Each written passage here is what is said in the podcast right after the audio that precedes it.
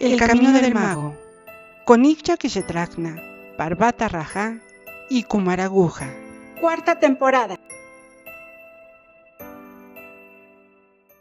Hola a todos, bienvenidos a este episodio de nuestro podcast El Camino del Mago. Gracias por acompañarnos y como siempre estoy con mi querido amigo Kumaraguja y también nuestro muy amado guía Igya. Y pues bueno, sigamos con este tema que hemos venido desmenuzando desde el concepto de Dios religioso hasta ya adentrándonos a la teoría cristal y cómo, pues no, no vamos a poder definir al absoluto, pero sí tratar de entenderlo. ¿Tú qué dices, amigo? Yo digo que ni entenderlo ni definirlo.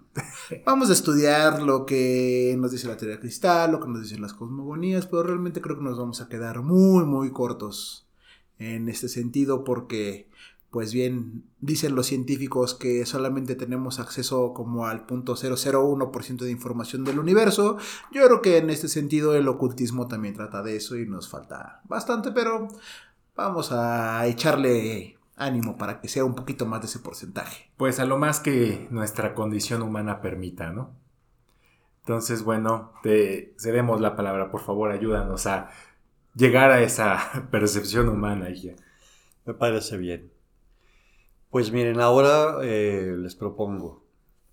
Debemos analizar la pregunta de la Esfinge, que dice, busca en tu interior lo que necesitas. O vida solo es una y el universo una viviente unidad que palpita por virtud de la voluntad de vivir del absoluto.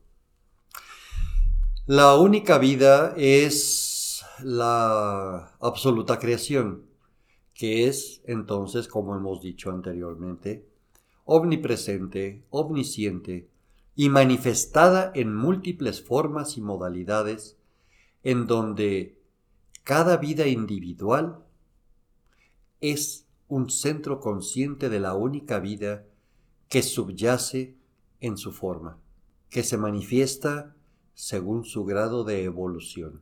Nosotros decimos que el absoluto reside en todas las formas existentes en el universo y también en sus leyes y fuerzas, pues todo, todo es manifestación de su voluntad y su existencia no depende de sí mismo, sino de su única voluntad creadora. En el panteísmo pues Dios es un ente de la razón, mientras que el absoluto de nuestra enseñanza es una entelequía. El verdadero espíritu de la vida, la única realidad existente por sí misma, y que seguirá existiendo aunque todas las fuerzas y leyes del mismo dejaran de existir.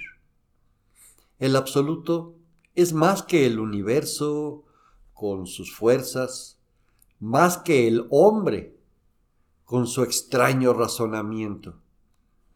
El absoluto es espíritu, es vida, es existencia, es realidad, es el no ser que es omnipotente, omnipresente, omnisciente, eterno, infinito y claramente absoluto siempre presente, siempre, en todo, en nosotros y en derredor de nosotros, aquí cerca o lejos. No es, no es el absoluto indiferente y pasivo espectador de su propia creación, no, no lo es. Él vive en nosotros como nosotros vivimos en Él y se manifiesta por medio de nosotros. Tras el dolor y la aflicción, se descubre con un hondo sentimiento de amor y compasión. Los dolores y angustias de la humanidad no son castigos infringidos por una cólera divina, sino incidentes en el desenvolvimiento del plan de la evolución de todo ser humano, de su comunidad o de su mundo, ya que es un actor con libre voluntad somos actores en esta obra que nos tocó actuar. Somos piezas del ajedrez que nos movemos por una libre voluntad de existir, de crecer, de saber y hasta de equivocarnos. Y todo lo hacemos dentro de este absoluto. Obviamente, nada tiene que ver o ninguna razón tiene aquel que te diga, si haces eso, te va a castigar Diosito. Si haces aquello, vas a hacer llorar al niño Jesús. Estamos hablando aquí ya de una situación más real, más verídica e incluso más palpable, aunque si bien es algo intangible, es algo mucho más asimilable para, la, para nuestra comprensión humana, que si bien va a estar delimitado un poco por nuestras creencias y por lo que hemos construido a lo largo de nuestra vida, pues le da, le da pie a esta nueva descripción de la que ella nos está hablando. El absoluto no es un Dios personal. Es Padre, Madre, Hijo, hermano, amigo y amante.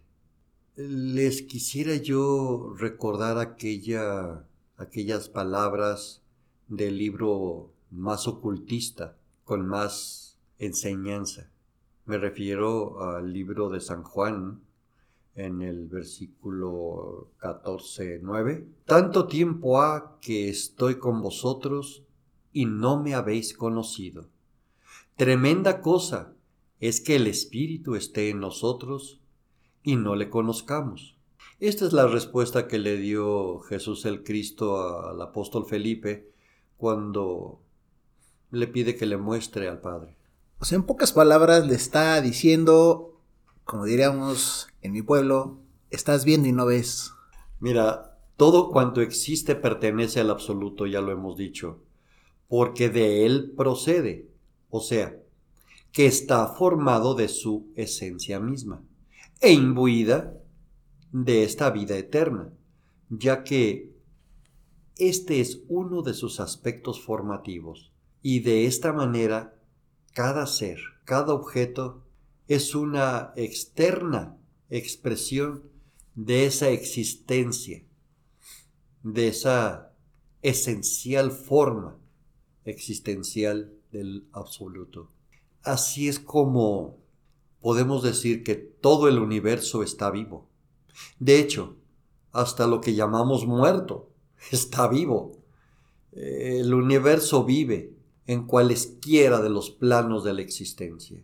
Cada átomo está vivo. La vida está presente en todo. Claro, en diferentes grados de manifestación y por supuesto de expresión. Cada átomo, molécula, vegetal, animal, piedra y hasta el mismísimo astro más lejano y denso. En todo está imbuida la vida del absoluto, la vida universal. Toda vida está, por así decirlo entonces, en la orilla misma del infinito océano de la vida. Repito, todo el universo no está medio muerto, sino enteramente vivo. Y solo hay una continua transmutación de formas siempre vivas.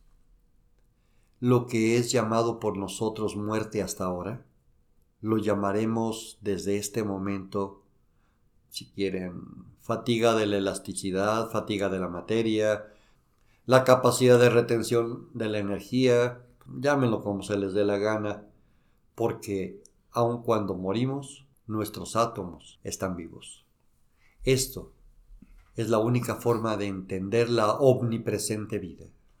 Con esto volvemos a que estos estudios de ocultismo, de mística, se van a basar mucho en cuestiones de lenguaje y concepciones que ya tengamos preestablecidas. Porque con lo que nos acaba de decir ya, me va a decir ahorita Parvata, oye, pero es que dijo que todo está vivo, pero esa piedra no se mueve. ¿Cómo va a estar viva la piedra? Y entonces alguien más le va a decir que sí, que sí está viva. Un poco para entender esta situación, para quien no haya tenido oportunidad de verla, vean la película de Todo en todas partes al mismo tiempo. Ahí se explica mucho esa situación de la vida de las piedras. Pero no sé, ¿qué opinas, amigo? No, bueno, más bien con lo que dice ella creo que queda claro que nosotros mismos somos el absoluto siendo nosotros, ¿no? Eh, las ballenas, el grupo de ballenas es el absoluto siendo un grupo de ballenas, el viento en el desierto es el absoluto siendo el viento en el desierto, lluvia de diamantes en Venus es el absoluto siendo eso también. Y como dices, ¿no? En todas partes al mismo tiempo, expresándose de todas las formas. Miren, de lo anterior, ahora reconocemos que un atributo del absoluto es la omnipresencia que además de ser la fuente y el origen de todo el poder que ha existido, existe y de hecho existirá, asimismo, pues está también presente en todo. No solo es el mayor poder, sino que no hay otro poder en la creación, por lo que cualquier modalidad de poder existente debe de ser una modalidad de ese único poder.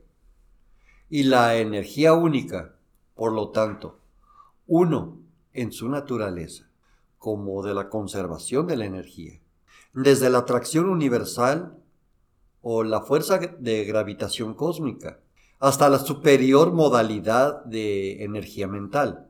Todas las energías son solamente, repito, modalidades de la única energía universal. La mente universal, pues la concebimos ahora como, como la capacidad ideadora y de esta manera es como la voluntad creadora. Sería la fuerza motora y ejecutora de cada creación en la base de esa energía, reivindicando la acción de como arriba es abajo.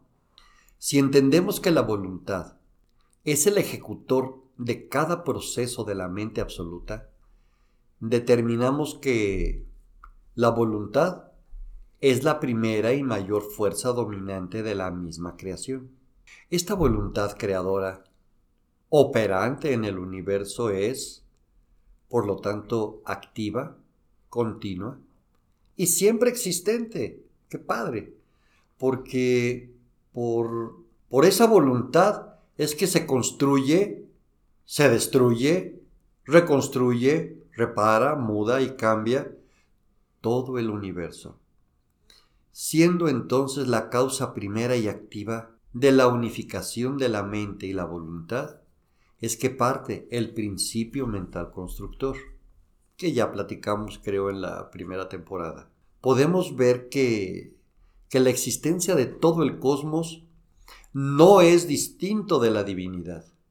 La fuerza omnipotente, al efectuar su obra, deberá ser infalible e irresistible, sin que la ineptitud o terquedad de la materia pudiera estorbarle, ni hacerla fracasar en cualquiera de las cosas que vayan a suceder, pasar o lo que sea. Ahora ya sabemos que nada puede originarse fortuitamente, pues ni por el espontáneo mecanismo de la materia, ni cabe pensar que Dios pueda hacer las cosas en un instante, o de hecho, por milagro. Concluimos diciendo que, pues Dios dispone por subordinado instrumento de su naturaleza plástica para realizar laboriosamente aquella parte de su providencia. ¿Por medio de qué? De la voluntad creadora y de su mente universal, que consiste en ordenar y regular mismísimo movimiento de la materia. Sin embargo, la voluntad creadora no es una simple voluntad de hacer vivir al universo, ¿saben? Ni es un instrumento de Dios realmente. Es la ejecutora siempre fiel de la ideación cósmica saturada de la información de la mente universal. No es una fuerza ciega o mecánica, es la verdadera causa del movimiento en todo y en todos.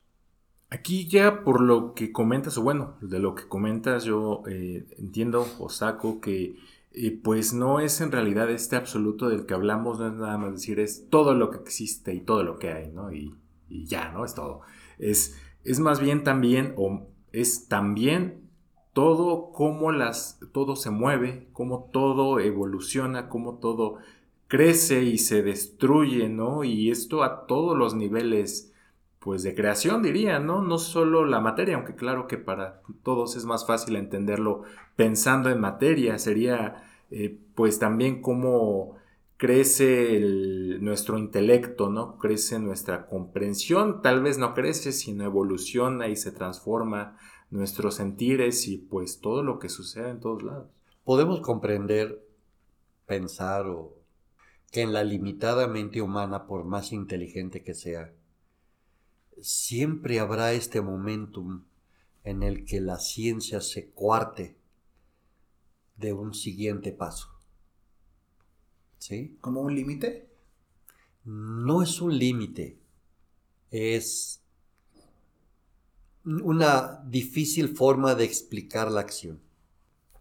Detrás de toda acción hallamos una causa motora, a la que llamamos presión como fuerza mecánica en todas las formas de energía.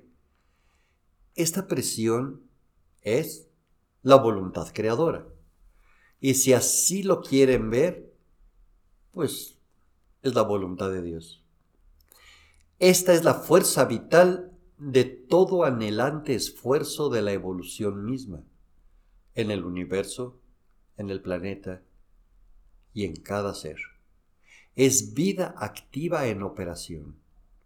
La voluntad creadora es también en los llamados subconscientes de la mentalidad individual, en donde es una activa y viviente ejecutora en plena operación que nutre la vida objetiva y la vida de relación. La voluntad creadora, pues, está poseída de un intenso deseo de manifestarse y hacer manifestar por creación los deseos más humanos, conscientes o no. Anhelando el dar nacimiento a formas de actividad. El deseo existe y subsiste en todas sus formas de manifestación. Y este siempre presente deseo es, es la causa de que las formas inferiores sucedan a las superiores. Si la voluntad creadora siente el deseo de crear soles, los crea. Si es llamada a la acción para hundir un barco, se hundirá el barco. Si es llamada a crear abundancia en el ser, lo hará pero por desgracia siempre es llamada a la limitativa forma de la enfermedad, la decrepitud, la ignorancia y la pobreza. Y eso es lo que va a crear. Eh, en otras palabras, lo podemos explicar por el principio de Lamarck, si quieren, muy científicos ustedes, eh, que dice que la función crea el órgano y ésta se desprende del deseo. ¿Sí? Es lo mismo. Toda evolución se puede entender como algo más que una simple compleja selección natural y la supervisión del más apto. Miren, el deseo necesita concretarse en acción siempre. Y la acción necesita un órgano por instrumento. Así fue que aparece el órgano por la acción de quién? De la voluntad creadora, que es una fuerza viva. La voluntad creadora del hombre, en el hombre, actúa en el plano del instinto, ya que se separa de la razón como del intelecto, aunque en ello subyace. Al hablar, al hablar del instinto en los seres vivos, podemos declarar que estos actúan por apetencia. Así es como el ser viviente realiza ciertos actos y desea, y busca lo que satisface sus necesidades. Y esto, por lógica misma, no puede ser determinado por un esfuerzo de la razón, sino solo por la voluntad creadora, en una naturaleza de evolución o deseo de mantener la existencia de la vida, aunque por lo regular nos equivocamos. Podemos comprender por qué, por qué no solo los seres animales, sino también las plantas y los minerales, incluyendo los planetas y los soles, pueden cambiar, crecer, se transforman, se modifican o se protegen sin tener una mente propia que razone la acción de lo mismo que está pretendiendo.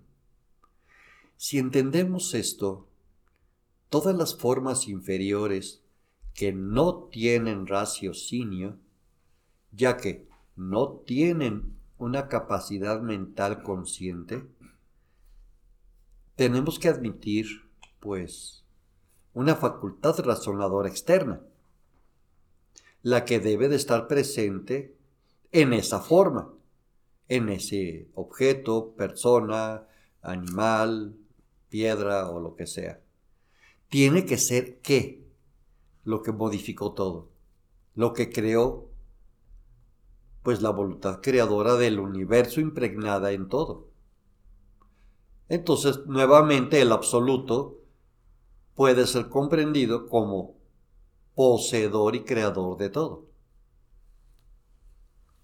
Oye, ya entonces lo que nos dice la película Matrix está en lo cierto cuando vemos ya al final de la primera película donde Neo logra ver todo ese código informático, quiero entender que es como la mente de la que nos hablas y cuando se empieza a poner en movimiento es a través de la voluntad por tratarlo de aterrizar, porque digo, estamos en una situación muy lejana todavía que yo quisiera traerlo así como al cuerpo humano.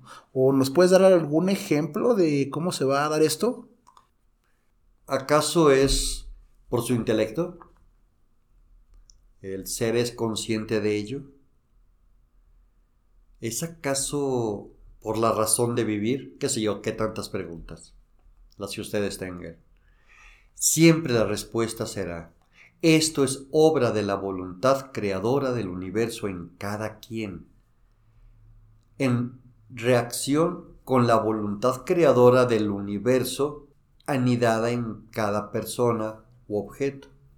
Y en el caso de los seres humanos, luego es manipulada por el cuerpo emocional inferior. ¿Recuerdan cuando hablamos de esto en la primera temporada? de los cuatro cuerpos inferiores del ser? Pues el cuerpo emocional como cuerpo inferior de la persona es el mismo cuerpo de la voluntad creadora en ti. El universo todo, en él está la voluntad creadora del absoluto. En el hábitat en el que estamos existe parte de esa voluntad creadora, misma que existe en el universo como tú eres parte de este universo, hay una voluntad creadora del universo dentro de ti, como un cuerpo de la voluntad en forma inferior en ti. Pero además desde tu presencia yo soy, contienes y formas un cuerpo de la voluntad muy personal a la que se modifica y se convierte en el cuerpo emocional. La manifestación de dicho poder de Dios, pues, actúa en, en el hombre por medio del hombre. La energía mental, como el primer cuerpo inferior en el hombre, es por lo tanto ejecutada por la voluntad creadora de su mente individual y colectiva. Eh, con esto se funda el misterio de la fuerza del pensamiento, de los fenómenos psíquicos, y la misma transmutación como base de la alquimia diaria, incluido el triunfo o la enfermedad, la pérdida, la negación. Tal vez estas pequeñas palabras habría que ahondar en ellas porque he escuchado muchas pláticas de cómo la mente eh, las emociones, enferman al ser, pero ¿cómo? Nadie he escuchado que te diga, ¿cómo? ¿Cómo es que eh, tus traumas, tus dolores, tus pérdidas, tus angustias terminan enfermándote? Solo te dicen que tienes que meditar y poner tu mente en paz. Eso no sirve, no sirve. Las meditaciones, eh, los aspectos de la psicología, no sirven para curarte una enfermedad. De hecho, si repites, yo no estoy enfermo, yo no estoy enfermo, yo no tengo cáncer, yo no tengo cáncer, la mente interior de tu ser con la voluntad creadora en tu cuerpo emocional dice, ¿qué crees? Si lo tienes y te vas a morir. Ah, ah, ah. sí. Eh, sin embargo, esto tiene un arreglo, ya lo veremos con, con calma. Eh, como corolario a esta plática les diré que la voluntad creadora del universo, en todas sus formas, desde la electricidad y el magnetismo cósmicos hasta la energía mental individual, está siempre a disposición del hombre dentro de ciertos límites, conocimientos, evolución, y hacer las cosas bien. Ya que esta siempre estará sujeta a la ley que la rige. Todo el que conozca la ley de una fuerza podrá hacer uso de esa fuerza y de todas las fuerzas cuya ley conozca. Solo así será posible usar o abusar de ellas. Entre más cercanos estemos en comprensión y conciencia, de la única vida y su magnífico poder, tanto mayor será nuestro poder, porque nos acercaremos a la misma fuente de la omnipotencia del absoluto. ¿Cómo qué? Como sus canales de expresión y lograremos que nuestra voluntad sea la voluntad de Dios porque mi voluntad siempre será humana, limitada y obstruida por muchos canales. Pero si permitimos que la voluntad del absoluto sea la que actúe en ti, entonces la curación vendrá espontánea. Ya lo dije en otro podcast, ya no recuerdo qué número. Tienes que salirte de ti para poder ser tú. Tienes que estar fuera de ti para permitir al absoluto actuar en ti. Porque habremos entendido entonces no solamente el estado de unión completa, sino también nuestro estado de poder como como co-creadores dentro de una misma existencia. Lo más importante es entender que, que somos parte de un Padre y Madre absolutos. Así, ante la mirada del alma despierta, se extienden perspectivas de, de un futuro desenvolvimiento tan esplendoroso que, que es el mayor tesoro del mago en este, nuestro camino del mago. No hay más que un solo poder en el universo. No hay más que una sola energía, una fuerza, una única vida. No cabe otra manifestación.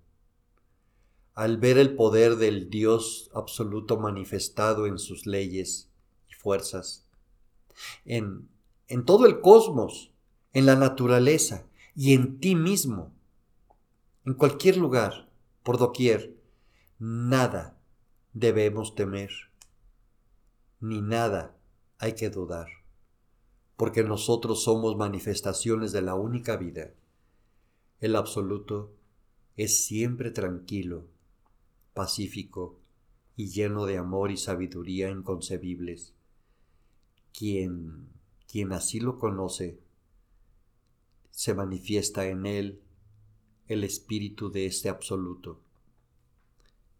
Verdad, fe y confianza, lleno de misericordia, justicia y perdón. Con esto que nos dices ahora, nos regresas un poco la esperanza de ese absoluto, de ese Dios que nos desbarataste hace dos o tres episodios en el cual pensábamos que éramos completamente indiferentes a Él, que seguramente sí lo somos, pero esto me hace sentir un poquito más tranquilo. La, el absoluto que nos enseña la teoría cristal es tan, pues tan inconmensurable, tan eterno, tan, pues tan todo, que pues básicamente como decíamos en el episodio anterior no hay nada fuera de él. Sí, bueno, y así como dices que nos trae un poquito la, la fe, eh, pues también creo que es un poquito así como hay que abandonar ese Dios de ego, ¿no? Ese Dios de personalidad, pues también es un poquito de nuestro lado abandonar ese nosotros de ego, ¿no? Y ese nosotros de personalidad para poder eh, ver este absoluto que hay, que hay en nosotros y que pues se haga su voluntad y no la nuestra, ¿no? Como dice. Muchas gracias por acompañarnos en este nuevo episodio de nuestro podcast. Los esperamos en el próximo.